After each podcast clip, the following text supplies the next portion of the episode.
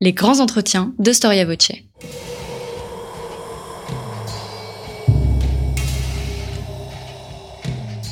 Une émission de la rédaction de Storia Voce.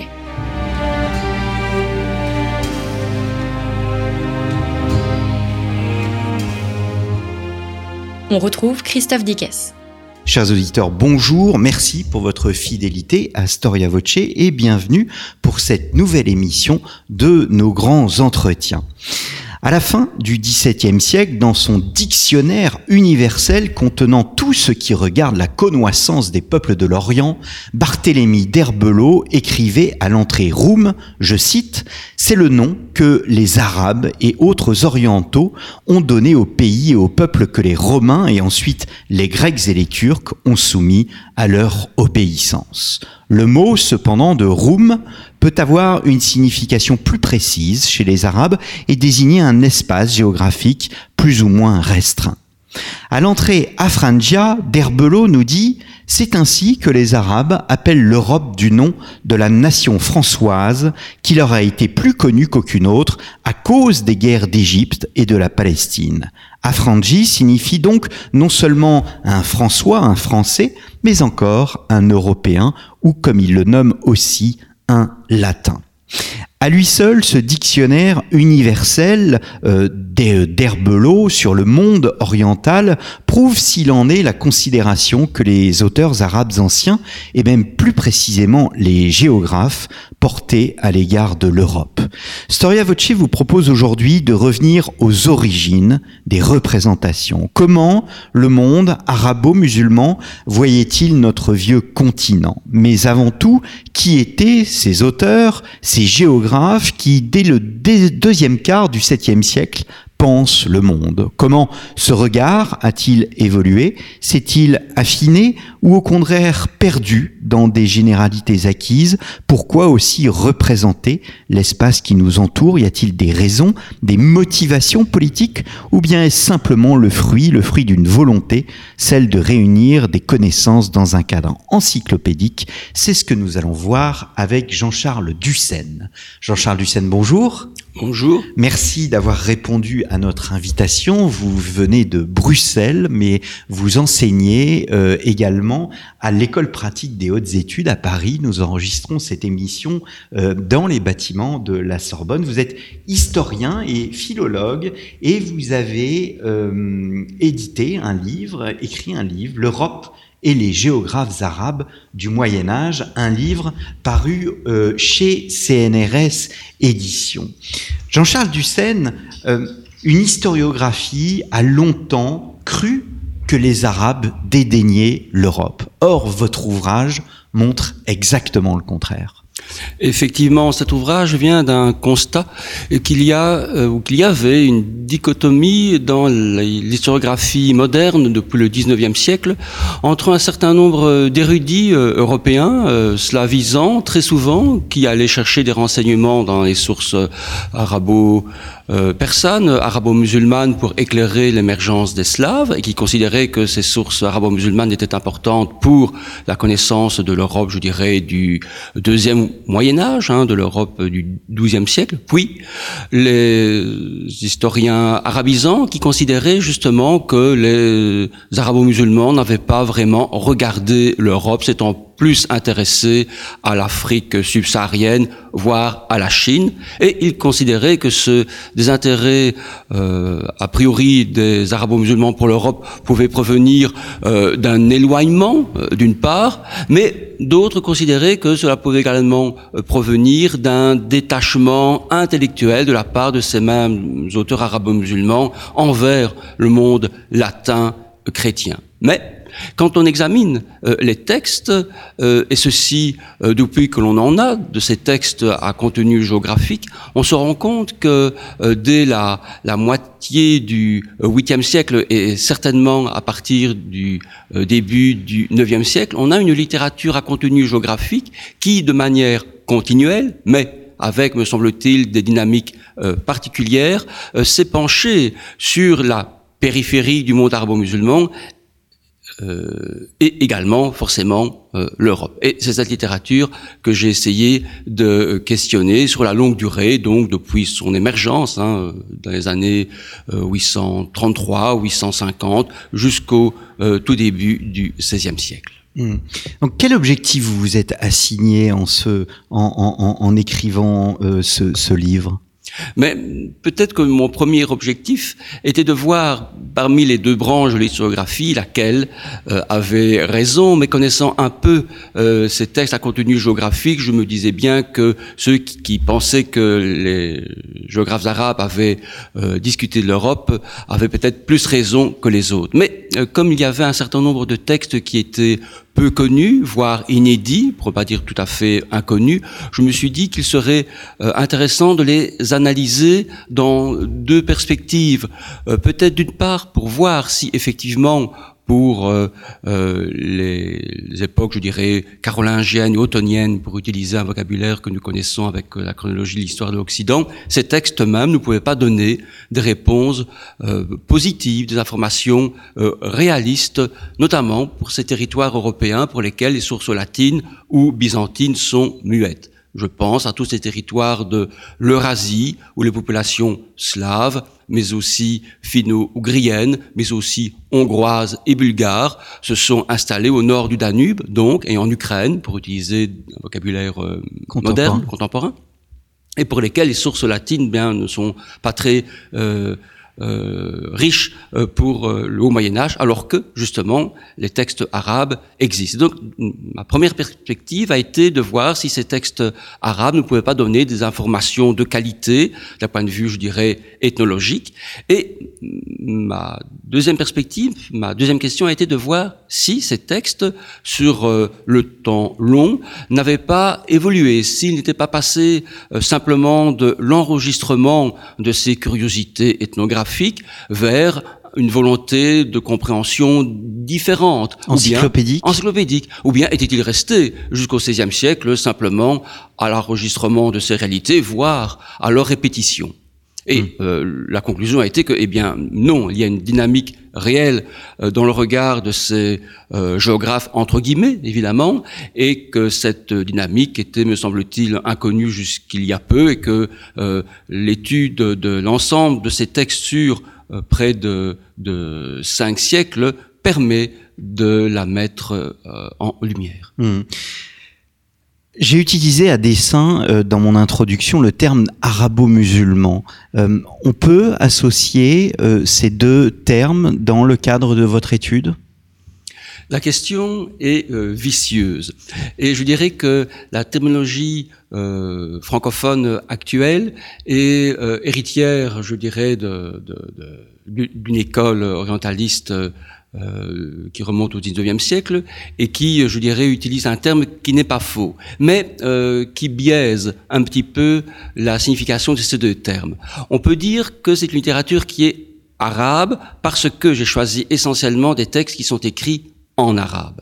Mais euh, tous ces auteurs ne sont pas des musulmans et on a des auteurs arabes chrétiens ou des textes arabes euh, chrétiens anonyme. Et par ailleurs, euh, le terme de musulman m'a permis également d'englober un peu la littérature de langue persane, euh, qui émerge à partir du euh, début du, du XIe siècle et qui, d'abord, à la remorque des textes arabes, va développer, ces textes vont développer un, une vision géographique, mais ensuite, à partir du XIIIe et XIVe siècle, on a des auteurs euh, persanophones euh, sous les Mongols qui vont développer une littérature géographique euh, en persan, mais qui, par force des choses, ne sont pas arabes et sont musulmans. Mais ceci dit, et c'est une euh, découverte, ce fut une découverte pour moi, l'aspect musulman est quasiment secondaire ce, Secondaire, voire, je dirais, euh, n'apparaît pas de manière évidente euh, dans le regard de ces observateurs, euh, car, à mon grand étonnement, cette littérature à contenu géographique, je dis bien, ce n'est pas une littérature théologique ou polémiques, n'est-ce pas? Ce ne sont pas des euh, théologiens qui veulent brocarder ou euh, critiquer l'Europe, hmm. critiquer les chrétiens ou l'Europe. Mais donc, dans ce regard a priori neutre, l'aspect religieux de celui que l'on observe est pris parfois comme étant un élément parmi d'autres que l'on enregistre, mais n'est pas l'élément essentiel que ces auteurs ont essayé de mettre en exergue, en tout cas jusqu'au euh, XIIIe siècle. Mmh. Alors, au-delà de cette, euh, cette terminologie d'arabo-musulman, il y a euh, cet espace territorial que l'on qualifie, enfin que l'on nomme de dar à l'islam. Est-ce que c'est une notion euh, simplement juridique ou au contraire véritablement une réalité euh, dans les esprits des, des, des contemporains? Une de ces géographes en l'occurrence bien, pour ce qui est de la littérature géographique, il est remarquable de constater que ce sont des termes et des notions qui n'apparaissent nulle part. Et effectivement, la notion de dar al-Islam, de domaine de l'islam, de maison de l'islam, pour le traduire littéralement, que l'on oppose au domaine de la guerre, au dar al-Harb, sont des notions qui sont euh, issues de la réflexion juridique des juristes musulmans qui ont pensé le droit de la guerre. Mais c'est euh, les, les, orientalistes euh, européens qui, à la fin du XIXe siècle, ont territorialisé cette notion juridique et qui, euh, à sa naissance, était purement une notion intellectuelle pour la réflexion juridique et n'avait aucunement de visée territoriale. En revanche, dans les textes géographiques, on rencontre bien le terme de mamlakat à l'islam, que l'on peut traduire par empire de l'islam et qui, euh, lui, désigne les territoires où l'islam est souverain comme religion euh, majoritaire et qui, à l'époque où l'expression apparaît, euh, ce territoire est pensé comme étant idéalement unifié et centralisé sous la figure d'un souverain, je dirais, qui, qui a un statut bien particulier, c'est le calife, mais qui, je dirais, pourrait être mieux apprécié, peut-être rapproché dans son rôle de calife et d'imam de ce que l'empereur byzantin pouvait être, et non pas ce que l'empereur d'Occident ou le pape ont été euh, par la suite. Hmm. Alors, venons-en à la géographie en elle-même. Est-ce que euh, il s'agit à l'époque, vous utilisiez le terme de entre guillemets tout à l'heure, euh, est-ce qu'il s'agit d'une science à part entière ou d'une, dire, d'une science qui se construit, qui se développe? Effectivement, le terme de géographia en langue arabe n'apparaît que euh, tardivement, à partir du XIIe siècle, et on n'a pas de conceptualisation dans euh, l'histoire des sciences ou dans les classifications des sciences de l'époque euh, de la géographie. Ce n'est pas une connaissance considérée comme étant autonome. Mais on a des textes à contenu géographique et on se rend compte que euh, cette euh, géographie, cette littérature, pardon, à contenu euh, géographique émerge à la croisée de de deux influences, si on veut, en tout cas d'une influence d'abord grecque, c'est la, traduction ou l'adaptation plus précisément de la géographie de Ptolémée, qui va réellement donner le cadre mental, la géographie mentale euh, qui, sera celle qui prédominera euh, durant toute la période qui nous concerne pour que les arabo-musulmans puissent se placer sur l'écumène et placer euh, leurs voisins sur l'ensemble des terres émergées. Mais au-delà de cet héritage, il y a manifestement la nécessité qu'a eu l'empire musulman d'un point de vue, je dirais, administratif, de connaître ces régions spécifiques pour pouvoir en tirer un revenu euh, réfléchi d'un point de vue simplement euh, pratique et réaliste. Et forcément, si on connaît ces territoires, on finit également par s'intéresser à ses voisins, qui dans certains cas étaient soit des euh, puissances au pouvoir avec lesquelles on pouvait commercer, soit pour certains d'entre eux, et notamment l'Empire byzantin, était un adversaire, voire un ennemi euh, régulier pour ce qui est de l'époque abbasside. Vous parliez de, de, Ptolémée, il y a donc une influence grecque sur le, le monde arabe, euh, elle ne se cantonne pas à Ptolémée, vous parlez aussi d'Hippocrate? Oui, effectivement, mais avec une, une nuance à apporter. Lorsqu'on lorsque l'on dit ou lorsqu'on laisse entendre que la géographie grecque a influencé la géographie arabe, il faut bien se mettre, euh, il faut bien garder en mémoire que les géographes descriptifs, je pense par exemple à Strabon, n'ont jamais été traduits et étaient donc inconnus. Et donc, qu'est-ce qui est passé euh, de l'héritage grec géographique dans le monde arabe? Ce sont euh, tout d'abord cette cartographie ou cette image du monde qui est passée par Ptolémée, et ensuite des notions de déterminisme géographique, qui, eux, ne sont pas passés par, paradoxalement par des géographes, mais par une littérature à contenu médical. Euh, effectivement, ce sont les textes euh, d'Hippocrate et un traité en particulier, celui euh, sur les eaux, les airs et les lieux, et surtout son commentaire par Galien, euh, qui a été translaté en arabe et qui sera, je dirais, euh, ad nauseam repris et euh, utilisé jusqu'à la fin du XVe siècle pour essayer de démontrer que les régions où on habite, selon leurs conditions climatiques, vont influencer sur la physiologie et les phénotypes, nous dirions, euh, des euh, êtres humains ou des animaux euh, qui y vivent. En quelque sorte, on a là l'émergence d'un racialisme scientifique, mais je dirais qui est la norme du temps, sans que l'on puisse le considérer comme étant une atteinte à la morale. Hmm sources grecques, mais j'étais surpris de voir aussi des sources latines euh, au nom desquelles se trouve un certain Isidore de Séville, qui, ce qui n'est pas rien. On est au, au comment au sixième siècle. Hein. Euh, c'est un contemporain de Grégoire le Grand, si mes souvenirs sont bons. Euh, c'est étonnant de voir cette cette influence latine, mais qui est aussi une influence euh, biblique, puisque euh, je vous cite, confronté à la diversité des cultures et des traits somatiques, mais héritier de traditions judéo-chrétiennes, les auteurs musulmans adoptent le schéma de peuplement de la terre par les trois fils de Noé après le déluge tel qu'il est donné par la table des nations. Euh, tout à fait.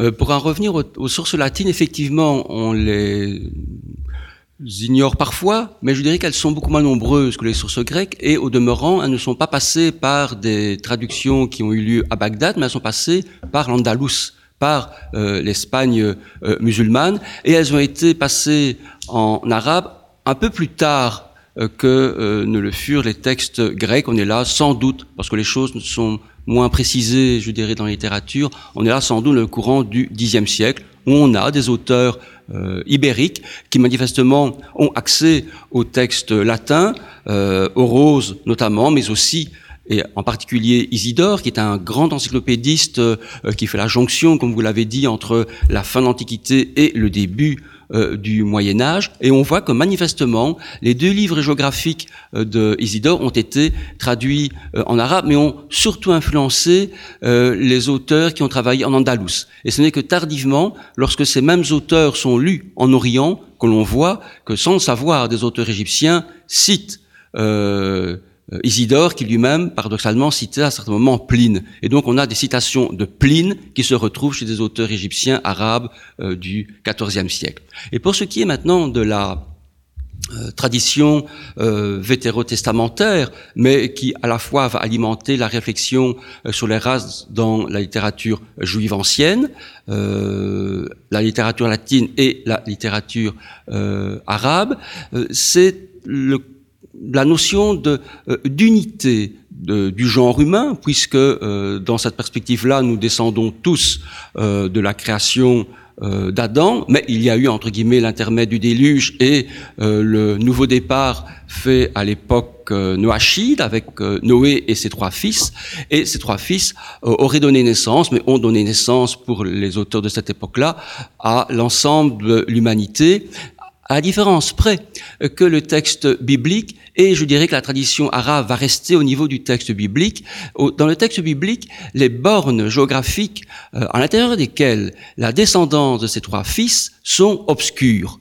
Euh, je vous renvoie au, texte de la table des nations. On a là des toponymes, voire des noms de rivières, mais qui ne nous disent, qui ne nous disent pardon, plus rien. Et mmh. effectivement, on a un texte euh, apocryphe pour la tradition chrétienne, un, texte apocryphe juif, mais écrit en, grec, le livre des Jubilés, où on voit bien que là, un auteur va repenser euh, euh, cet éparpillement d'humanité, mais en, euh, en lui donnant des bornes issues des connaissances grecques du deuxième siècle euh, avant Jésus-Christ. Et cette euh, tradition va passer dans les milieux juifs médiévaux. Ainsi dans les milieux euh, latins. De sorte que, dans la tradition arabe, on voit bien que lorsque les auteurs au Xe siècle ont rencontré de nouvelles populations, comme les Hongrois, les Bulgares ou les Turcs, ils ont parfois eu des difficultés à les raccrocher à l'un ou l'autre des fils de Noé, parce que c'était au petit bonheur, si on veut, puisqu'ils n'avaient pas de tradition euh, textuelle sur euh, laquelle se reposer. Chez certains auteurs, les Turcs descendent de Sem, chez d'autres auteurs, les Turcs descendent de Japhet, et donc sont des cousins des Européens, si on veut. Mhm. Est-ce que cela signifie, même si nous sortons un peu du cadre de l'émission, est-ce que cela signifie que plus qu'une influence, le monde arabo-musulman intègre une tradition, euh, la tradition que l'on appellera plus tard de l'Ancien Testament? Dans une certaine mesure, tout à fait, euh, parce que c'est une euh, tradition euh, qui s'appuie sur la, même, je dirais, préhistoire en quelque sorte. Euh, puisque euh, la, la, tradition euh, musulmane est une tradition qui est aussi abrahamique. Donc la geste, entre guillemets, des prophètes ou des patriarches est également considérée comme étant autoritative, bien que d'un point de vue, je dirais, d'histoire de la prophétie, les patriarches n'ont pas été considérés de la même manière dans les, les deux traditions. Mais je dirais que d'une manière générale, tout à fait, cet héritage-là est parfaitement mmh. assumé et utilisé euh, par la suite. Mais d'un point de vue islamologique euh, pur, il y a des, des divergences évidemment par rapport euh, à, euh, au lieu où, où Abraham euh, a pu, je dirais, vivre et, et, connaître ces, ces, expériences, ainsi que par rapport à Agar et Ismaël, etc. Mais là, on rentre dans un problème d'ordre d'histoire des religions, d'histoire mmh, de l'islam. Mmh. On sort du, du, du, cadre de cette émission. Venons-en donc à la perception européenne. Je parlais d'art l'islam tout à l'heure. Est-ce que la notion de christianitas euh, est existée chez euh, ces géographes, euh, ces géographes arabo-musulmans Dans un premier temps, euh, pas du tout.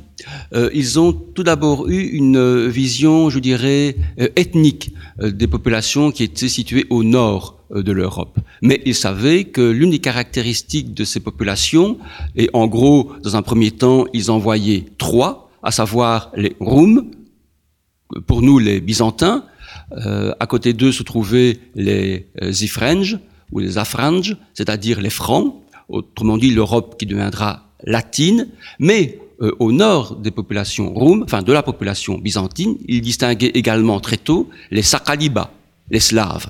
Mais il savait bien que euh, si les Roums étaient euh, chrétiens, les Latins l'étaient sans doute, mais les Slaves ne l'étaient pas. Et on a des descriptions des, des religions que nous appelons païennes, slaves et hongroises euh, qui sont d'ordre ethnographique. Et donc les euh, auteurs arabo-musulmans du sud de la Méditerranée ou euh, du Proche-Orient voyaient bien ces distinctions ethniques Parfois, il les confondait, faisant des Bulgares, des Slaves, mais bon, euh, à l'heure actuelle, même si on interroge quelqu'un euh, en rue, même de cultiver, si on lui demande ce qu'est exactement un Bulgare, les choses ne seront peut-être pas, d'un point de vue ethnique évidemment, les choses ne seront, peut-être pas claires. Et donc, il y a cette différenciation ethnique qui est euh, évidente, et ils le savent, euh, ils, ils le disent, que ces populations parlent des langues différentes, ont des gouvernements différents, et ont des religions différentes. Ça, c'est pour, euh, je dirais, la euh, première époque. Mais après la christianisation de l'Europe orientale, et pour le dire plus facilement, après l'an 1000, euh, ces distinctions de religion vont s'estomper et ils verront les populations du nord de la Méditerranée comme étant uniquement chrétiennes. Mais sans que cette christianité, entre guillemets, ne soit un élément, je dirais, homogène, puisque dans le Dar al-Islam, il y a également euh, des euh, communautés chrétiennes. Et nos auteurs, sans euh, connaître les, les questions de christologie savent très bien que ces chrétiens qui sont dans leur territoire, donc les églises orientales, pour le dire plus simplement, ont parfois des relations euh, difficiles avec les églises, avec l'église byzantine, et nos auteurs musulmans perçoivent, mais ne comprennent pas pourquoi non plus, cette église euh, byzantine a aussi des relations difficiles avec l'église latine. Hmm. Pourtant, à la première période, vous montrez bien que Rome et Constantinople sont, sont, sont, sont confondus. Oui, effectivement. Euh, cette confusion se retrouve également, ne l'oublions pas, dans les textes, en tout cas dans un texte syriaque. Euh, et ensuite dans un texte arabe chrétien, ce qui nous montre que cette confusion ne viendrait pas d'une altérité euh, confessionnelle, mais peut-être d'un éloignement. Et ceci dit, cette confusion provient également, je dirais, des, fondateurs euh, de Constantinople, si vous voulez être méchants, qu'ils l'ont considéré comme étant une seconde Rome. Et donc, dans les textes, on a cette double identification ou bien cette filiation historique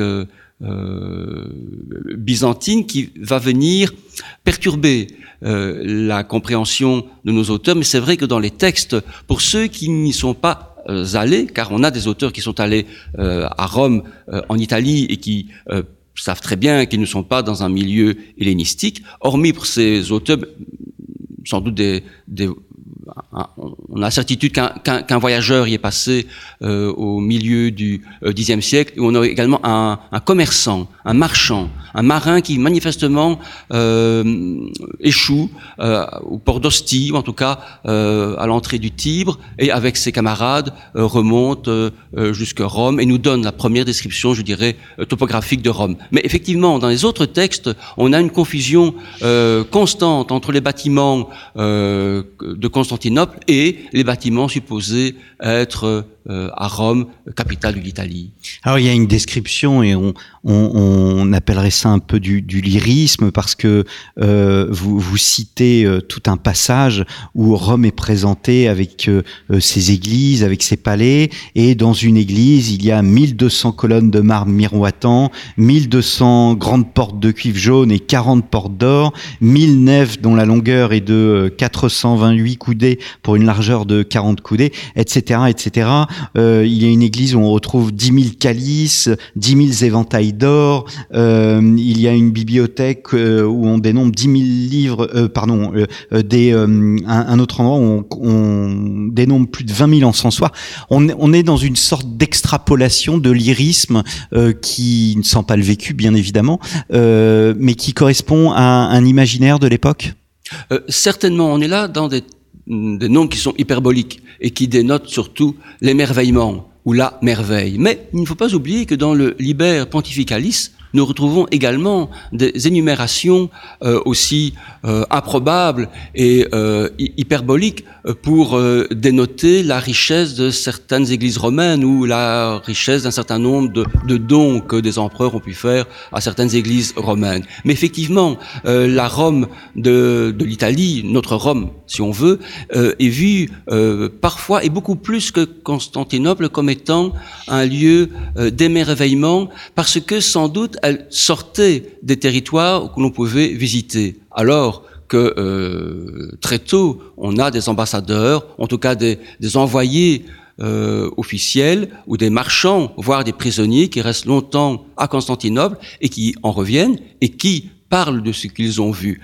Et on peut, avec euh, plus de certitude, identifier les bâtiments de Constantinople décrits dans les sources arabes qu'identifient les bâtiments je dirais, euh, romains qui parfois euh, sont euh, relativement ambigus, puisqu'on a des hyperboles dans les dimensions, dans les matériaux qui les euh, constitue, et on voit bien que l'auteur a surtout voulu euh, épater son auditoire plutôt que lui donner une information euh, réaliste. Hum, hum. Alors Constantinople précisément, ce qui m'a étonné dans votre livre, c'est de voir que assez tôt Constantinople devient un symbole eschatologique. Il faut s'emparer de Constantinople, ce qui pourrait marquer comme la fin des temps? Dans un premier temps, les Omeyyades ont tenté, donc la première dynastie musulmane, on, est là dans le courant de la deuxième moitié du 7e euh, siècle, mais ont tenté réellement de s'emparer de Constantinople, sans doute à trois reprises. Mais le sort des armes euh, leur a été, je dirais, malheureux, et les Byzantins ont, ont utilisé une, une invention euh, pyrotechnique, le, feu grégeois, hein, le feu grec, un mélange de nafte pour euh, brûler, incendier euh, les navires qui essayaient de, faire le siège de Constantinople. Et donc, cette ville, capitale de l'Empire, qui était le concurrent et le voisin littéralement de l'Empire musulman, deviendra la ville par excellence à euh, conquérir, et dans mesure où elle ne l'a jamais été, ça deviendra un signe euh, parmi ceux qui vont annoncer euh, la fin des temps et en quelque sorte une, forme de parousie, puisque parmi les signes qui précèdent je dirais, le jugement dernier, on a parfois, dans certaines traditions, la prise de Constantinople. Mais de manière, je dirais, imagée, euh, Constantinople sera également, du point de vue musulman, euh, visité ou, sera touché un peu par cet islam bientôt vainqueur, euh, croyait-il, et il n'avait pas tort, si ce n'est que ça a pris euh, quand même encore quelques siècles, puisque un compagnon du prophète aurait trouvé la mort près des murailles de Constantinople, toujours selon les traditions musulmanes, et que même les empereurs byzantins veillaient à ce que ce mausolée purement imaginaire ne soit pas détruit par les gens de Constantinople et évidemment après la conquête euh, par les Ottomans euh, de Constantinople, d'une manière on ne peut plus merveilleuse ou miraculeuse, le mausolée en question sera redécouvert par les Ottomans.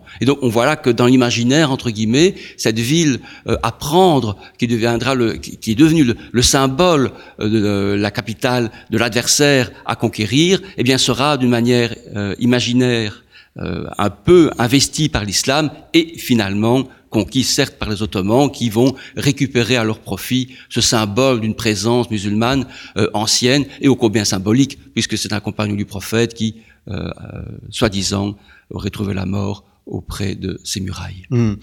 Alors bien évidemment, les, représentants, les représentations sont, sont, importantes dans votre livre, les fameuses cartes euh, qui sont au début sommaires. Quand est-ce qu'on commence à voir apparaître les premières, la première cartographie euh, des, euh, des espaces?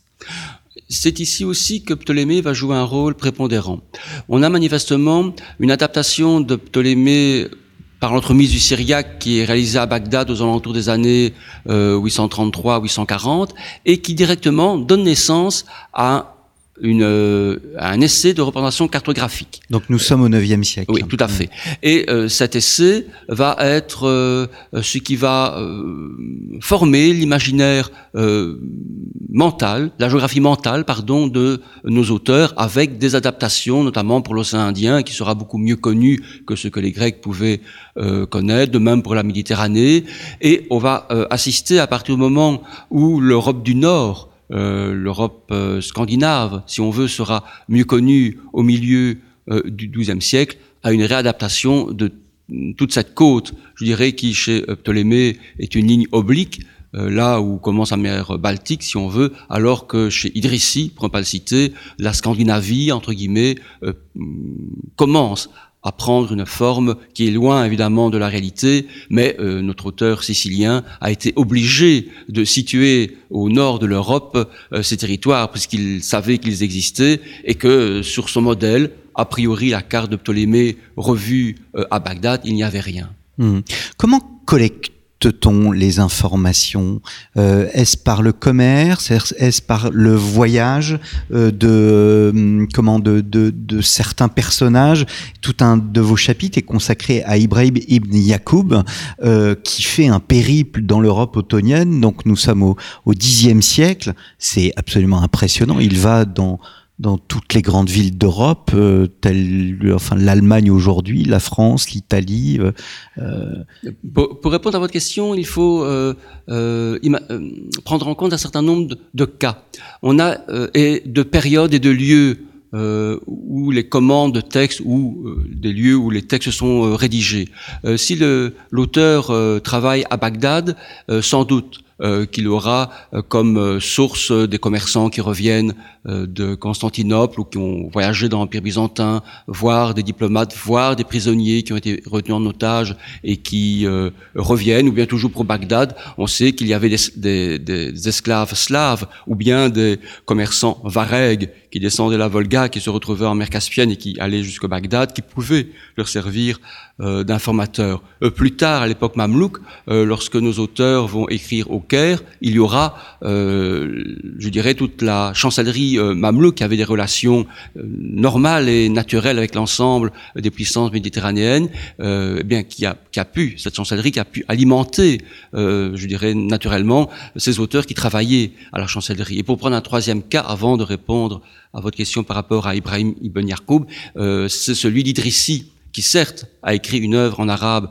très importante, mais qui travaillait à la cour et pour le compte de Roger II de Sicile. Et donc en Sicile, il avait, hum, il, était situé à un lieu où commerçants, euh, diplomates, pèlerins, voyageurs passaient naturellement pour aller d'un côté d'un côté à l'autre de la Méditerranée, ou si euh, le voyageur voulait prendre le bateau pour aller en pèlerinage, ou bien si le militaire hmm. euh, passait. Et donc là, Idrissi va pouvoir collecter, analyser, trier ces renseignements, les comparer avec des sources littéraires plus anciennes quand il en avait, et remettre cela en ordre grâce à un canevas géographique dans un texte qui suit, je dirais, ce canevas géographique mais en arabe. Et donc l'œuvre d'Idrissi va ensuite percoler chez les auteurs arabes après le XIIe siècle et à nouveau leur fournir un certain nombre d'informations toutes nouvelles.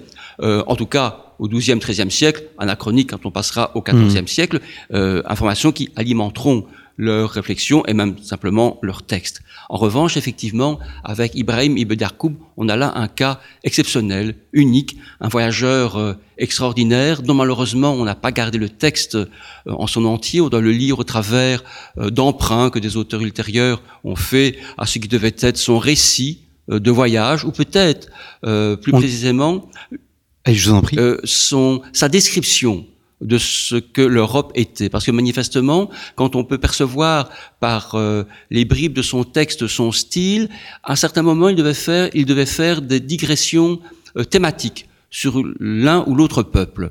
Mais il ne faut pas oublier que notre Ibrahim Ibn Yarkoub est un euh, juif de Tortose. Et donc c'est le premier voyageur juif dont on a gardé les textes qui est passé par l'Europe. On a ensuite Benjamin euh, de Tudel, mais qui, lui, au milieu du XIIe siècle, va nous laisser une description, mais en, en, en hébreu, alors que euh, Ibrahim Ibn Yarkoub, pour des raisons que l'on euh, ignore, parce que manifestement, quoique il ne devait pas être diplomate, mais il va rencontrer à deux reprises Othon, une première fois à Magdebourg, alors qu'Othon n'est pas encore empereur, et une deuxième fois à Rome, le mois, durant le mois, euh, qui verra le couronnement de l'empereur. Et en plus, on sait que euh, à Rome, euh, l'empereur va lui confier une mission entre guillemets diplomatique pour récupérer des reliques qui étaient en Andalouse. Donc, ce personnage a assez d'importance pour être reçu par deux fois par Othon Ier.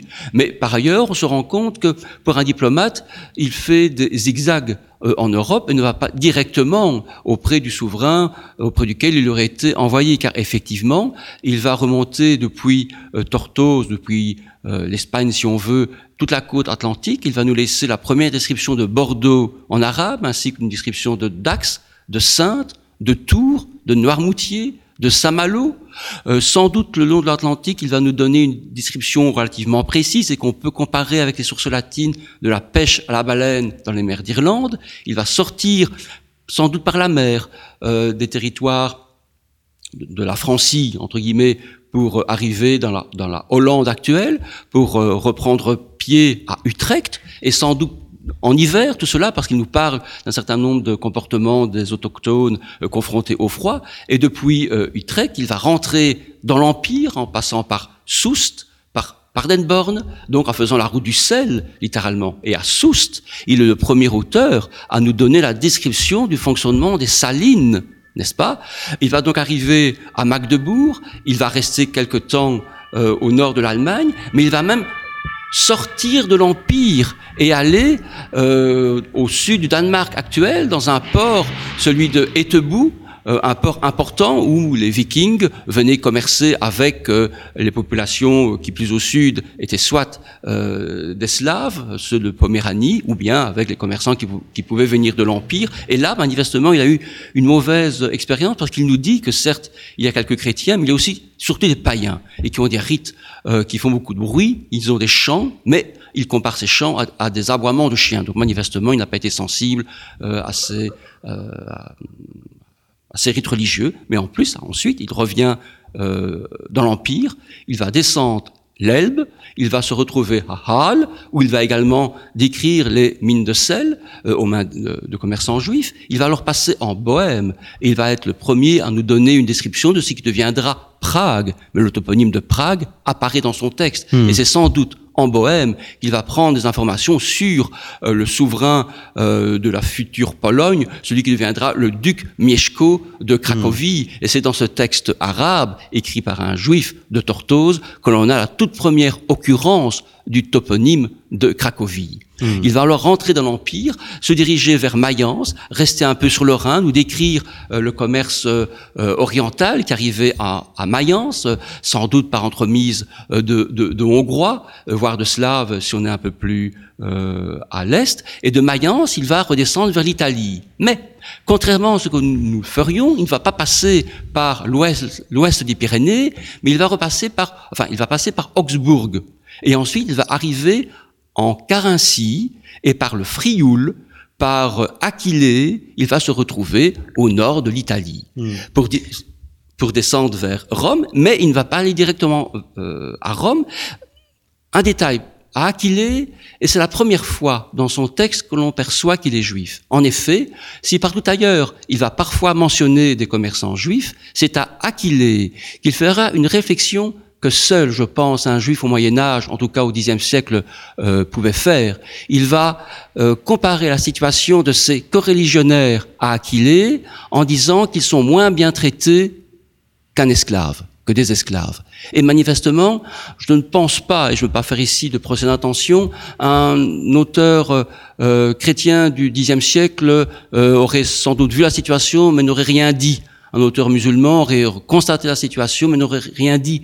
Sans doute qu'il a ressenti là euh, une communauté, je dirais, euh, de, de, culture euh, et de religion, mais un traitement manifestement différent. Mmh. De, depuis Aquilée, il va remonter vers Vérone, il va nous donner la première description en arabe euh, de, du théâtre de Vérone, il va passer par Garde, lac de Garde, par Pavie, et ensuite il va enfin descendre euh, sur Rome, où il va assister sans doute au couronnement de l'empereur et euh, dont il nous donnera également une description topographique. Est-ce que, parce que c'est absolument fascinant tout, tout ce parcours, euh, est-ce que c'est un exemple unique euh, chez les auteurs arabes? Oui, manifestement, on est quasi certain maintenant que l'on possède euh, l'ensemble de la documentation. Certes, on peut encore retrouver quelques textes qui nous donneraient quelques versions euh, divergentes des manuscrits que l'on possède, mais c'est certainement le cas unique de quelqu'un qui a pu voyager dans l'ensemble de l'Europe occidentale avec une telle, une telle liberté. On a un autre cas, mais qui lui se limite euh, au, à, la Volga. Bon, ce, n'est pas, ce n'est pas rien. Une génération avant euh, Ibrahim Ibn Yarkoub, c'est Ibn Fadlan, mais qui lui, en tant que secrétaire d'une ambassade envoyée expressément de Bagdad, va arriver auprès des Bulgares de la Volga. Euh, en 922, on est là à la hauteur de Kazan à l'heure actuelle. Euh, en, en Russie ou au, Tatarstan euh, hmm. exactement, et il va nous décrire euh, certes euh, les mœurs et la manière dont les Bulgares sont installés, mais aussi et surtout les populations slaves, euh, le long de la Volga, et aussi les populations, pour nous, Vareg, qui étaient installées le long de la Volga et qui commerçaient avec euh, ces mêmes bulgares. Et c'est d'ailleurs Ibn Fadlan qui, qui nous offre la plus ancienne description également ethnographique des funérailles d'un noble euh, varègue hmm. avec incinération, sacrifice euh, d'une épouse, etc. Et Ibn Fadlan lui-même nous le dit, il a eu vent que euh, ces funérailles allaient avoir lieu, il a demandé de pouvoir y assister, accompagné d'un interprète, et il va nous donner sur plusieurs pages une description quasi ethnographique de ces rites sans jamais les condamner.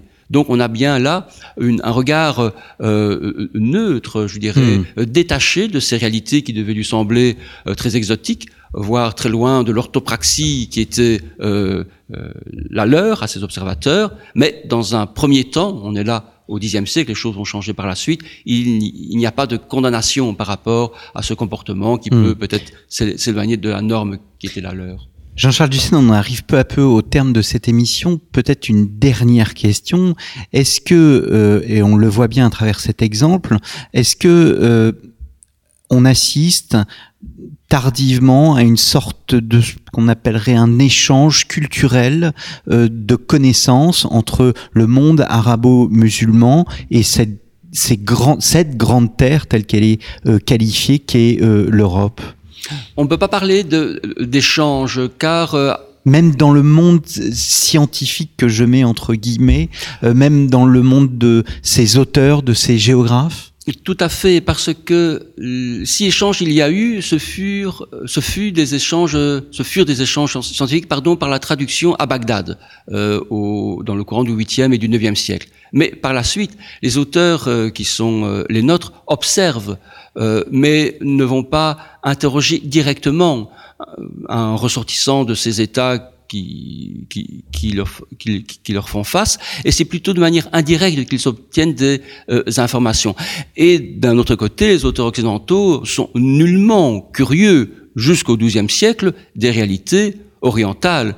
Euh, au mieux pour les auteurs carolingiens, euh, ce sont des saracènes. Et ces Sarakénous ne sont même pas euh, désignés comme étant musulmans. Ce hmm. sont des, des, saracènes qui sont des conquérants et des ennemis qui n'ont pas la même religion, mais il n'y a pas cette curiosité par rapport à l'autre. Mais ce qu'il faut garder à l'esprit, c'est que au-delà de, de, cette curiosité ethnographique et euh, ethnique qui est prédominante au euh, Xe siècle, jusqu'au Xe siècle, on va assister au XIIe siècle à une approche beaucoup plus urbanisée, entre guillemets, de l'Europe, sans doute et grâce à l'œuvre d'Al-Idrissi, et surtout la toute grande nouveauté, ce sera au euh, XIVe siècle, à la chancellerie mamelouk lorsqu'un regard réellement euh, géopolitique va se faire jour au sein de la chancellerie, où là, ce ne seront plus des euh, puissances économiques qui seront vues de l'autre côté de la Méditerranée, mais aussi des puissances militaires. Et à la chancellerie, les euh, secrétaires, notamment euh, Aloumari, va tâcher d'essayer de jauger ces différentes puissances par rapport, certes, à leur potentiel économique, mais aussi par rapport à leur potentiel militaire, pour utiliser un terme moderne, potentiel militaire de projection, en distinguant les nations, ou tout cas les cités italiennes qui possédaient euh, des flottes, de celles qui n'en possédaient pas, des nations qui avaient des cavaleries, une cavalerie importante, de celles qui n'en avaient pas, parce que manifestement, euh, vu depuis le Caire, euh, les, les, les, éléments ont bougé en Méditerranée de, pour ce qui est euh, de l'ordre de, des puissances militaires, des influences que euh, certains États pouvaient avoir euh, vers le sud de la Méditerranée. Et là, sans doute que euh, les croisades, qui sont certes loin derrière ces auteurs-là, mais qui restent dans leur mémoire, ont dû jouer un rôle dans cet recalibrage d'une vision qui ne sera plus ethnique, euh, et pas uniquement économique, mais aussi politique, voire mmh. géopolitique. Merci beaucoup, Jean-Charles Dussen, d'être venu à ce micro. L'Europe et les géographes arabes du Moyen Âge, un livre paru aux éditions euh, du CNRS. Je remercie euh, tous les auditeurs, je les remercie pour leur fidélité. N'hésitez pas à nous soutenir. Pour ce faire, euh, rendez-vous dans la rubrique Soutenez-nous de notre page d'accueil de notre site internet storiavoce.com. Merci et à très bientôt pour un nouveau numéro des grands entretiens.